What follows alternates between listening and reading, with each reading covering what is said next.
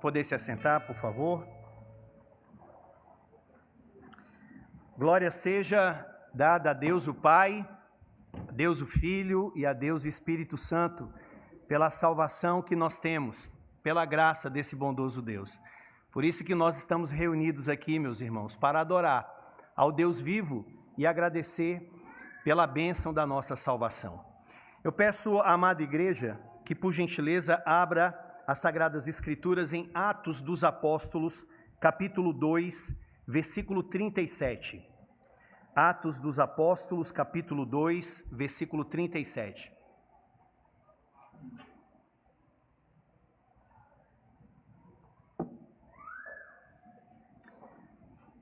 Com muita atenção, reverência, acompanhem, por favor, a leitura da palavra do Senhor. Ouvindo eles estas coisas, compungiu-se-lhes o coração e perguntaram a Pedro e aos demais apóstolos: Que faremos, irmãos? Respondeu-lhe Pedro: Arrependei-vos e cada um de vós seja batizado em nome de Jesus Cristo para a remissão dos vossos pecados, e recebereis o dom do Espírito Santo. Pois para vós outros é a promessa, para vossos filhos e para todos os que ainda estão longe, isto é, para quantos o Senhor nosso Deus chamar. Com muitas outras palavras, deu testemunho e exortava-os, dizendo: Salvai-vos desta geração perversa. Então, os que lhe aceitaram a palavra foram batizados, havendo um acréscimo naquele dia de quase três mil pessoas. Vamos orar. Senhor Deus, ó oh Pai querido, dono desta igreja, que nos comprou com o sangue do teu filho, com a vida dele, e nos convenceu por intermédio do teu Santo Espírito. Fale conosco, Senhor. O mesmo Espírito que usou Pedro para pregar naquele dia, na festa de Pentecostes, que o Senhor também me use, Pai, a despeito de mim, mas pelos méritos de Cristo. Essa é minha oração.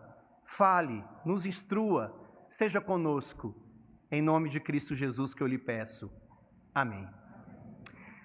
Meus irmãos, imagine a seguinte situação: uma multidão estava reunida em um lugar, mais de 3 mil pessoas tranquilamente, todos estavam ali. Eu me refiro aos judeus que estavam na festa de Pentecostes. E lá também se encontravam os discípulos de Cristo. Estava ali a mãe do nosso Senhor Jesus Cristo, Maria, estava Pedro, estava João, Tiago, Felipe, Tomé, todos eles estavam ali naquele lugar, reunidos. Quando de repente, diz a palavra do Senhor que veio um som como de um vento e encheu a casa onde eles estavam. Veio também línguas como de fogo e pousou sobre cada um daqueles discípulos do Senhor. E aquelas línguas como de fogo, elas eram simbólicas para a presença do Senhor naquele lugar era para mostrar que Deus de fato está aqui conosco. Foi assim lá no Antigo Testamento, quando Deus apareceu teofanicamente para Moisés em uma sarça ardente. Foi assim também naquela coluna de fogo que conduzia o povo de Deus lá no deserto durante a noite. E assim foi em Pentecostes. Veio aquela, aquela língua, aquela labareda mostrando: Deus está aqui conosco. E de repente, meus irmãos, todos eles, aqueles 120, começaram a falar das grandezas de Deus em outros idiomas. Idiomas esses que eles não tinham estudado, eles não sabiam aquilo, mas eles começaram a falar das grandezas de Deus. De maneira que algumas pessoas que estavam ali começavam a indagar, a interpelar uns aos outros, dizendo: O que é isso, irmãos? O que, que está acontecendo? Outros, já com uma disposição diferente em seus corações, começaram a dizer: eles estão bêbados. É isso que está acontecendo. Às nove horas da manhã, este povo, esses galileus e letrados, eles estão bêbados. Mas de repente, meus irmãos, Deus levanta um homem chamado Pedro, cheio do Espírito de Deus, e aquele homem começa a pregar a palavra. Ele começa a interpretar pelo poder do Espírito Santo, o que, que tinha acontecido ali naquele dia. E como consequência, daquela pregação, como resultado daquele sermão, quase 3 mil pessoas se converteram naquele dia. E a grande ironia, se podemos dizer assim, naquele dia, é que aquelas conversões, elas ocorreram na festa de Pentecostes, que é chamada também de festa das colheitas. Só que não foi colheita de trigo, não foi uma colheita dos cereais, mas foi colheita de almas, de vidas, de pessoas que estavam presas pelo pecado e foram libertas e passaram a servir ao nosso Senhor Jesus Cristo. É sobre isso, meus irmãos, que eu quero tratar nessa noite com vocês. Nós vamos tratar sobre a colheita evangelística no Pentecostes. Veremos um sermão que foi pregado pelo apóstolo Pedro, e a diferença não foi a veemência dele, a, a diferença não foi a forma como ele falou, mas a diferença foi o Espírito Santo falando por intermédio dele. Veremos esse sermão em quatro pontos, e o primeiro é que nós podemos perceber que a eficácia de um sermão no que diz respeito à salvação depende da obra do Espírito Santo. Vou repetir: a eficácia de um sermão no que diz respeito à salvação depende da obra do Espírito Santo. Pregadores como eu e muitos outros pregam a palavra, mas quem vai ser convencido não é pela obra do pregador, mas pela obra do Espírito Santo. Olhe para o verso de número 37 e vamos ver se essas coisas de fato elas estão aqui. Veja como que o texto começa. Ouvindo eles eles aqui são os judeus que estavam lá em Pentecostes, ouvindo eles estas coisas. Que coisas? O sermão de Pedro. O apóstolo Pedro, meus irmãos, ele pregou a palavra de Deus. O Pedro que antes do Pentecostes estava acovardado, tímido, que negou a Jesus Cristo, o Pedro, que diante de uma mulher que chegou para ele e o reconheceu pelo seu linguajar, ele falou: Não, eu não conheço Cristo. Eu não estava com Cristo. Agora, depois que o Espírito veio sobre ele, agora você tem um Pedro que é levantado como um líder. Um Pedro que prega a palavra com ousadia, com intrepidez. E o que que Pedro pregou naquela ocasião? Pedro, ele leu a profecia de Joel, que dizia que nos últimos dias seria derramado o Espírito Santo. Pedro interpretou a profecia de Joel, mostrando que aqueles homens não estavam bêbados às, às nove horas da manhã, e Pedro aplicou aquela profecia de Joel dentro daquele contexto. Ou seja, basicamente, meus irmãos, nós temos aqui a base para um sermão expositivo. O que, que um sermão expositivo tem que ter? Você tem que ler o texto, você tem que explicar o texto e você tem que aplicar o texto. Ou seja, leia, explique e aplique. Foi isso que Pedro fez. Ele fez essas três coisas naquele momento. Só que Pedro ele foi além disso. Pedro ele mostrou qual era o conteúdo, a essência de uma homilia, de uma pregação, que é Jesus Cristo. Em todo o tempo, Pedro levava o seu sermão para Cristo, de maneira que você pode olhar que no final do sermão dele, ele termina falando de Jesus. Olhe para o versículo 36, por favor. Olha o que, que ele fala. Esteja absolutamente certa, pois, toda a casa de Israel, de que a esse Jesus que vós crucificastes, Deus o fez Senhor e Cristo. Uau!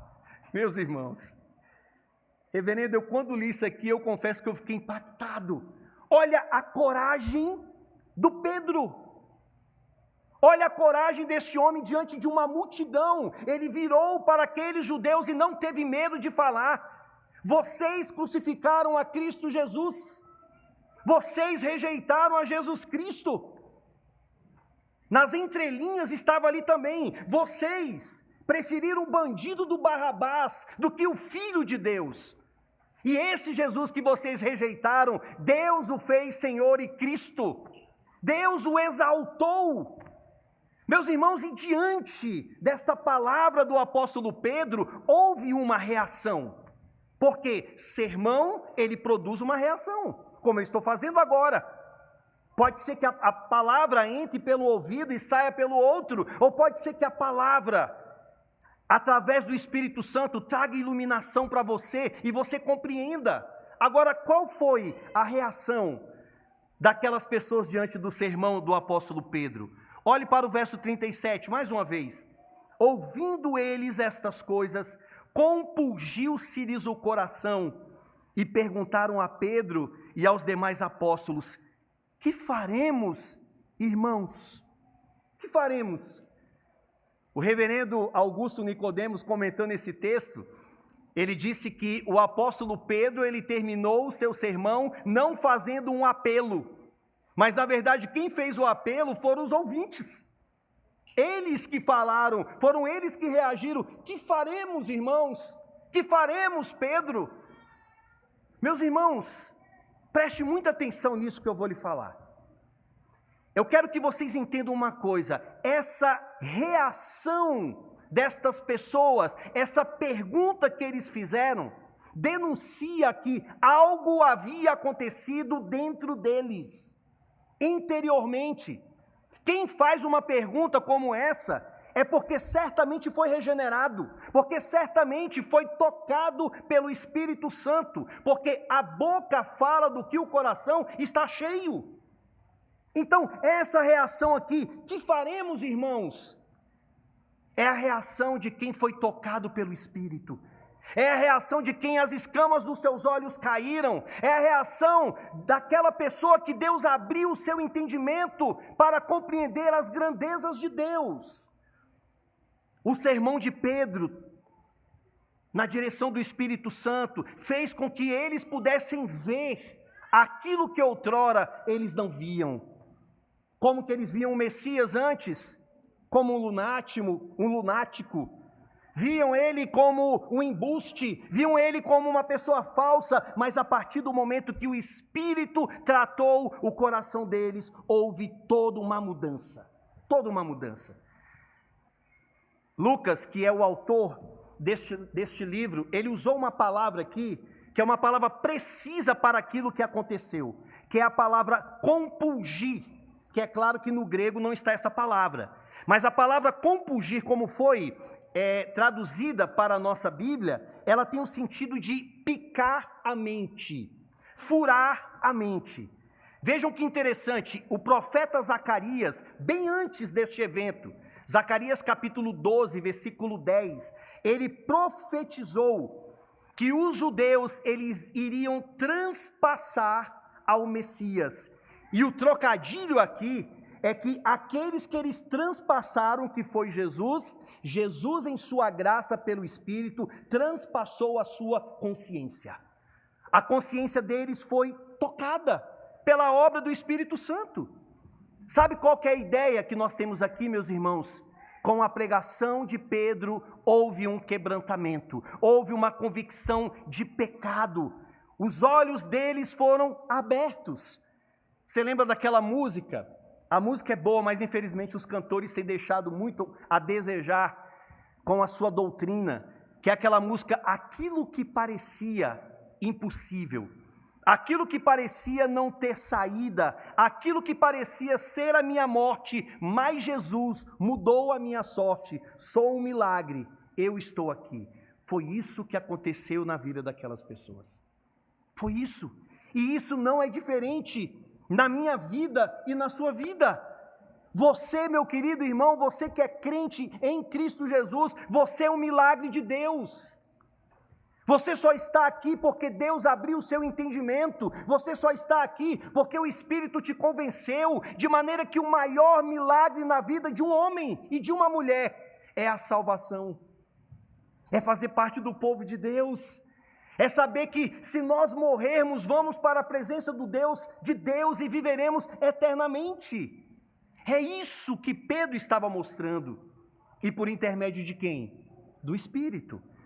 Por isso que eu fiz questão de colocar na nossa liturgia o Evangelho de João, capítulo 16, versículos 7 e 8, que Jesus prometeu: se eu não for, o consolador não virá.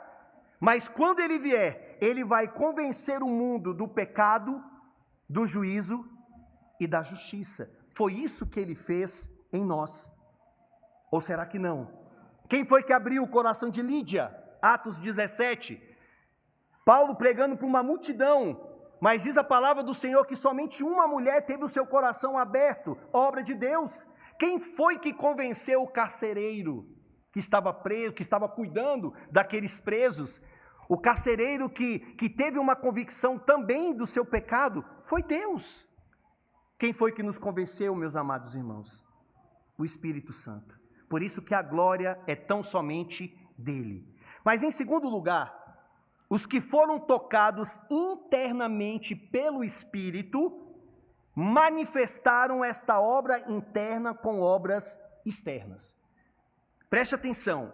Como que eu sei que eu fui regenerado? Como que eu sei que eu de fato tenho o Espírito Santo de Deus na minha vida? Pelas obras, pelos frutos. Ou seja, as coisas que vão acontecer aqui fora, visíveis, vão demonstrar que aconteceu alguma coisa dentro de mim, no meu coração. É isso que Pedro vai mostrar. Ou seja, diante da pergunta daquelas pessoas, que faremos, irmãos? Pedro vai responder no verso 38. Olhe para o versículo 38. Respondeu-lhe Pedro: Arrependei-vos arrependei-vos. Sabe o que, que eles tinham que fazer, meus irmãos? Eles deveriam se arrepender dos seus pecados.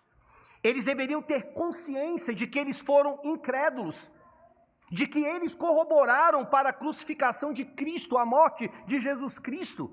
O entendimento deles deveria ser: eu pequei contra o Deus vivo.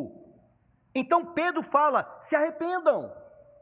A palavra para arrependimento é a palavra metanoel, que ela tem o sentido de mudar a mente, mudar a atitude, mudar a cosmovisão. Cristianismo é uma mudança de atitude, é uma mudança de postura. Cristianismo não é somente uma teoria, e não é uma teoria, não é só doutrina, palavras que conhecemos, doutrinas que esboçamos e explicamos. Mas cristianismo é mudança de vida. Aquele que era um mentiroso não mente mais, passa a falar a verdade. Aquele que roubava não rouba mais, passa a trabalhar. Aquele que tinha um comportamento inadequado, ele passa pela graça de Deus a andar em novidade de vida. Isso é cristianismo. E Pedro estava falando: se arrependam do que vocês estão fazendo. Vocês não tinham Cristo como Senhor, agora vejam a Cristo como Senhor da vida de vocês. Meus irmãos, isso aqui é tão importante. Sabe por quê? Muitas pessoas têm uma ideia equivocada sobre o que é arrependimento. Associam arrependimento somente com tristeza. E de fato, arrependimento envolve também tristeza, mas é mais do que isso. Eu vou dar um exemplo para você. Uma pessoa, vamos pensar um homem que traiu a sua mulher. E ele perdeu porque perdeu a mulher porque foi descoberto o seu pecado. Ele perdeu a mulher, ele perdeu os filhos, ele perdeu a sua reputação e ele fica triste. Triste porque ele perdeu tudo isso. Ou então um trabalhador, um funcionário que já tem muitos anos em uma empresa, mas ele roubava e aquilo foi descoberto. Ele então perde o seu trabalho, perde o seu status, perde a sua moral e fica triste. Isso é arrependimento? Não. O verdadeiro arrependimento é uma tristeza que leva você a pensar que eu pequei contra o Deus vivo. As minhas atitudes ofenderam a Deus, entristeceu o Espírito Santo de Deus. Isso é arrependimento é mais do que tristeza, mera tristeza, é eu saber, eu pequei contra o Deus vivo, contra aquele que faz com que eu respire, que eu pense, que eu ande, aquele que me dá vida, aquele que me dá o pão de cada dia, aquele que me deixa por graça e misericórdia viver no mundo dele. Irmãos, quando Davi pecou, Davi ofendeu Batseba, Davi ofendeu Urias, Davi ofendeu o pai, o pai de Batseba, a família de Urias, todo mundo. Ele entendia isso. Mas o que, que ele falou lá no Salmo 51? Pequei contra ti, Deus. Contra ti somente pequei. Porque o pecado é uma ofensa contra o Deus vivo. E a primeira coisa que Pedro fala aqui é isso: arrependam-se. Meus irmãos, nós acompanhamos as redes sociais. O que tem de evangelho raso que está sendo pregado nesses dias são pessoas que o tempo todo falam: Eu ganhei 20 almas para Jesus, eu ganhei 30 almas para Jesus, que pregam, mas pregam que? Mensagem coaching.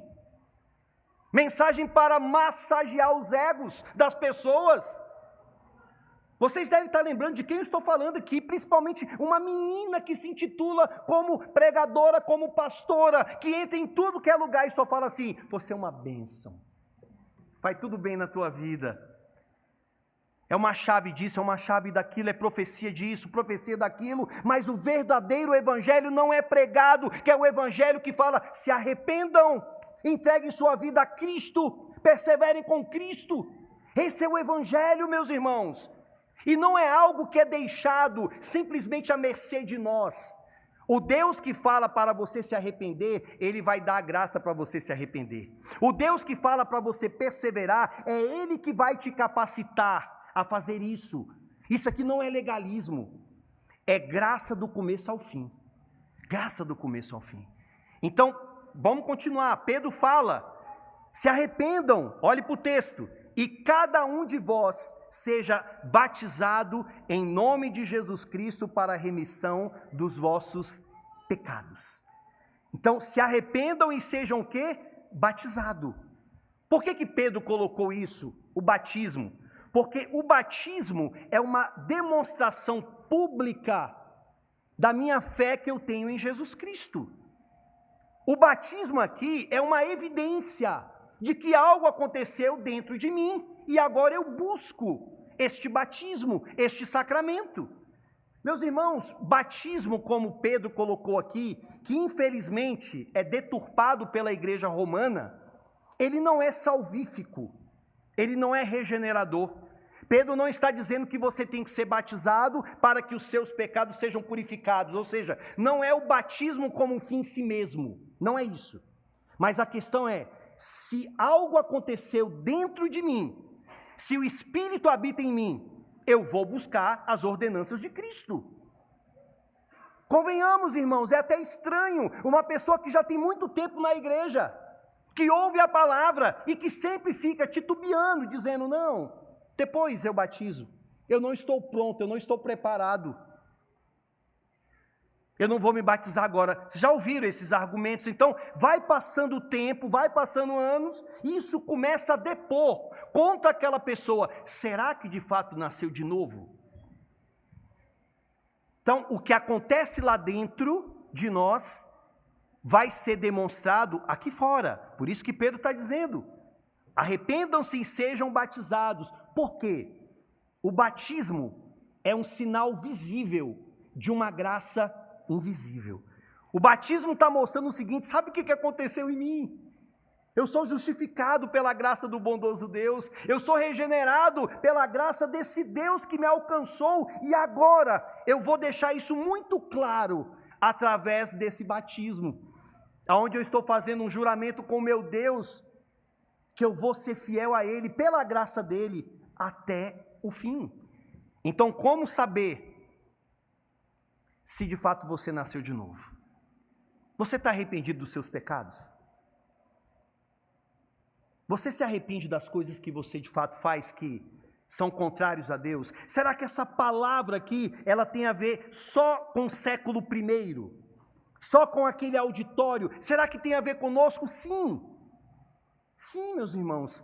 Arrependimento é constante na nossa vida. Aqueles que não são batizados, procurem se submeter a esse batismo. Terceiro lugar, meus irmãos, ou, ou melhor, ainda dentro desse ponto, terminando, olha o que que Paulo, o que que Pedro diz: "E recebereis o dom do Espírito Santo. O que, que ele fala? Se arrependa. Depois ele fala, sejam batizados. E em terceiro lugar, ele diz que vocês então receberão o dom do Espírito Santo. Isso aqui é o maior privilégio para pecadores miseráveis que somos.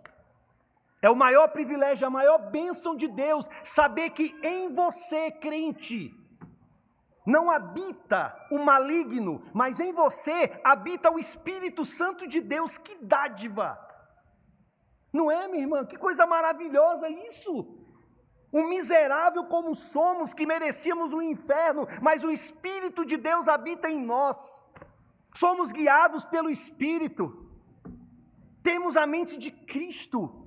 É isso que Pedro está dizendo. O apóstolo Paulo, provavelmente pensando nesse texto, lá em Efésios, no capítulo 1, versículo 13 e 14, ele diz assim: Em quem também vós, depois que ouvistes a palavra da verdade, o evangelho da vossa salvação, tendo também nele crido, fostes selados com o Santo Espírito da promessa. Fomos selados com este Espírito, e que Paulo vai dizer que este Espírito é o penhor, é a garantia de que quando Cristo voltar, ele voltará para buscar aqueles que têm o Espírito Santo de Deus. Você tem o Espírito? Você tem, meu irmão? O Espírito habita em você? Você foi agraciado porque você se arrependeu pela ação do Espírito e o Espírito hoje está em você? O Espírito está em vocês, meus irmãos. Glória a Deus por isso. Essa é a maior dádiva que você recebeu da parte de Deus, é a garantia da tua salvação. Agora, preste atenção também num detalhe. Em terceiro lugar, nós vamos ver que a promessa desse, desse Espírito é para quem? é para todo o povo do pacto. A promessa do envio do Espírito é para todo o povo do pacto. Olhe para o verso de número 39. Pois para vós outros é a promessa. O que é a promessa aqui? É a promessa do Espírito. Então Pedro está dizendo: olha, para vocês é a promessa. Essa promessa do Espírito é a promessa que foi falada por Joel, é a promessa que foi falada por João Batista, é a promessa que foi falada pelo próprio Jesus. Jesus falou que ele enviaria o Espírito Santo. Então, ele está dizendo: é para vocês, judeus, é para os filhos de vocês e também é para aqueles que ainda estão longe. O longe aqui, alguns intérpretes acreditam que está falando sobre os gentios, ou seja, é para nós. Chegou até nós, não ficou somente para os judeus eleitos, mas há um detalhe aqui muito importante que não pode fugir ao nosso radar. Quando Pedro estava falando sobre isso, primariamente ele está falando sobre o Espírito, mas ele também está pensando no pacto que Deus fez com Abraão. Sabe quando a gente vai batizar crianças, ou quando a gente está expondo aquele texto de Gênesis 17, que a gente lembra que Deus fez um pacto com Abraão e que prometeu que aquele pacto não era só com ele, mas também era com os filhos. A circuncisão, que era para o adulto, que era para a criança, aquela promessa que Deus fez, e ele falou que aquele pacto seria um pacto perpétuo. Não seria somente para aquela época. E aí, agora, lá no dia de Pentecostes, o apóstolo Pedro, cheio do Espírito, ele fala: Olha, essa promessa é para vocês, mas essa promessa também é para os seus filhos. E não venham falar que filhos aqui tem o outro sentido de que não de criança, porque o próprio termo grego diz respeito à criança. E um judeu naquela época, se você fosse um judeu lá no dia de Pentecostes, você entenderia a mensagem. Você entenderia que Pedro está falando que essa promessa tem a ver com o pacto de Abraão, que envolve a nós adultos e que envolve também os nossos filhos. Então, as nossas crianças, elas não estão soltas da aliança que Deus fez, mas elas também fazem parte. O pacto é conosco, graça. O pacto é com os nossos filhos, graça. Então, em nome de Jesus Cristo, servo de Deus, Tira esse pensamento errôneo de ficar é, deixando para frente a ideia do batismo do seu filho. Isso é bíblico. É o Espírito para você, é o Espírito para o seu filho, é o Espírito na sua casa, é o pacto, é a aliança, é a redenção do seu lar. Está entendendo, meu irmão? Eu estou falando em amor com você. Traga os seus filhos, não espere ele crescer. Hoje ele está sob a tua tutela. E Deus fala que a promessa é para você e é também para eles. Agora, meus irmãos, olha como que o texto termina. O texto fala: para vós outros é a promessa, para vossos filhos, para todos os que ainda estão longe, isto é, para quantos o Senhor nosso Deus chamar. Soberania divina, é Deus que chama. O sermão de Pedro, leia, explique e aplique. O sermão de Pedro, fale sobre Jesus. O sermão de Pedro, fale sobre a soberania de Deus, é Ele que chama. Tudo vem dele, é ele que chama, meus irmãos. Por isso que o pregador ele apenas fala, ele anuncia, ele expõe com fidelidade, mas quem vai chamar é ele. E aí, por fim, meus amados irmãos, em quarto, em último lugar, nós vemos então a colheita do Pentecostes. Olhe para o verso de número 40. Com muitas outras palavras, deu testemunho e exortava-os, dizendo: Salvai-vos desta geração perversa. Pedro estava dizendo: Olha, com certeza ele estava falando sem saber a magnitude dessa palavra dele: Salvai-vos dessa geração perversa, porque 40 anos depois, no ano 70, Jerusalém seria destruída, devastada. Pedro estava dizendo: Salvai-vos dessa geração que tem se levantado contra o Messias. E isso aqui, meus irmãos, tem um eco para nós. O Espírito de Deus está falando conosco: salvai-vos desta geração imunda, ímpia que nós estamos vivendo, que não tem temor a Deus, que idolatra homens, idolatra pessoas, cantores, artistas. Salvai-vos disso, venha para o Senhor. Aí ele diz no 41: então, olha a consequência do sermão. Os que lhe aceitaram a palavra foram batizados, obedeceram, havendo um acréscimo naquele dia de quase 3 mil pessoas. Ou seja, sermão, ele resulta nisso. Às vezes nós somos um pouco tímidos em relação a números, Devemos tomar cuidado com aquilo que o reverendo Hernandes sempre fala, que é a numerolatria. Mas também não podemos ter fobia de números. Pregue a palavra e quem é que dá o crescimento à igreja? É Deus. Qual é a técnica, qual, qual é o método, melhor dizendo, de Deus? É a pregação da palavra. É isso. 3 mil pessoas se converteram, depois 5 mil pessoas vão se converter, e quando a gente vai analisando Atos, só vai aumentando o número de pessoas, chega a um ponto de Lucas nem registrar mais números. E quem é que estava trazendo o crescimento? O Espírito Santo. Irmãos, quando eu fui plantar a igreja, e eu não quero deixar o foco na minha pessoa, no Espírito, quando eu fui plantar a igreja em Bom Jesus, eu lembro, acho que eu já falei isso aqui. Eu falei para o reverendo Emílio: meu irmão, me ajuda. O que, que eu tenho que fazer para plantar a igreja?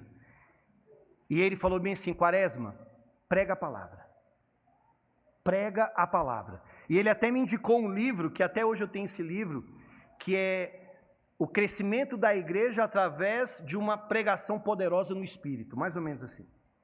E eu preguei, preguei, preguei. Quem é que fez com que pessoas se convertessem lá? O quaresma? Não, o Espírito. Eu apenas preguei. Fomos para a videira. Lá na videira, a palavra foi pregada, foi proclamada não só por mim, mas o que que, como que nós podemos explicar o crescimento da igreja presbiteriana videira? É o Espírito Santo. Como que podemos explicar o crescimento da redenção, o crescimento da redenção que veio da semear? Semear é o Espírito de Deus. Nada mais do que isso. É o Espírito do Senhor que faz toda a diferença. Por isso nós não podemos mudar o método de Deus. Pregue a palavra. E obviamente pregar a palavra não é só de púlpito. É pregar a palavra no aconselhamento, é pregar a palavra no discipulado, é pregar a palavra nas músicas que são tocadas aqui. Músicas que refletem uma boa teologia cristocêntrica, ou seja, é uma igreja que, pela graça de Deus, ela respira a palavra do Senhor. Isso agrada a Deus. Isso agrada o Senhor e faz com que a igreja cresça. Faz com que a igreja cresça. Meus irmãos, eu concluo esse sermão, falando sobre o sermão do apóstolo Pedro, com as mesmas palavras que ele fez. Se vocês perguntassem para mim, Pastor, o que faremos? Eu diria para vocês assim: arrependam-se dos seus pecados. Arrependam-se de tudo que vocês fizeram contra Jesus Cristo. Até os que já são salvos, arrependimento constante. Sejam batizados em nome de Jesus Cristo. Ou seja, em nome do Pai, do Filho e do Espírito, e recebam o dom do Espírito Santo receba o Espírito de Deus. Se você não tem ainda o Espírito do Senhor, convido você hoje a entregar a sua vida a Cristo. Se o Espírito está falando com você, meu irmão, pode ter certeza que Ele vai tirar as escamas dos seus olhos e vai fazer de você uma nova criatura. Amém, meus irmãos? Vamos orar? Feche seus olhos, por favor. Querido Deus, eu louvo, Pai, o Senhor pela pregação do apóstolo Pedro. Também por essa pregação dessa noite, Deus. Pai, obrigado pelo teu espírito falar por intermédio de nós, os pregadores. Que haja em nós, sim, Senhor Deus, esse entendimento de como pregar, ler, explicar e aplicar. Esse entendimento de falar de Cristo e não de nós. Esse entendimento de que quando ocorrer os resultados, as salvações, não é por nós, mas é pelo Senhor. Continue abençoando essa amada igreja, Deus. Continue abençoando os pregadores desta igreja e que a glória do crescimento seja dada somente ao Senhor. Pois só o Senhor que pode fazer, que pode chegar aonde nós pregadores não podemos. Que toda honra, toda glória, louvor e adoração seja dado ao Senhor Deus. Amém.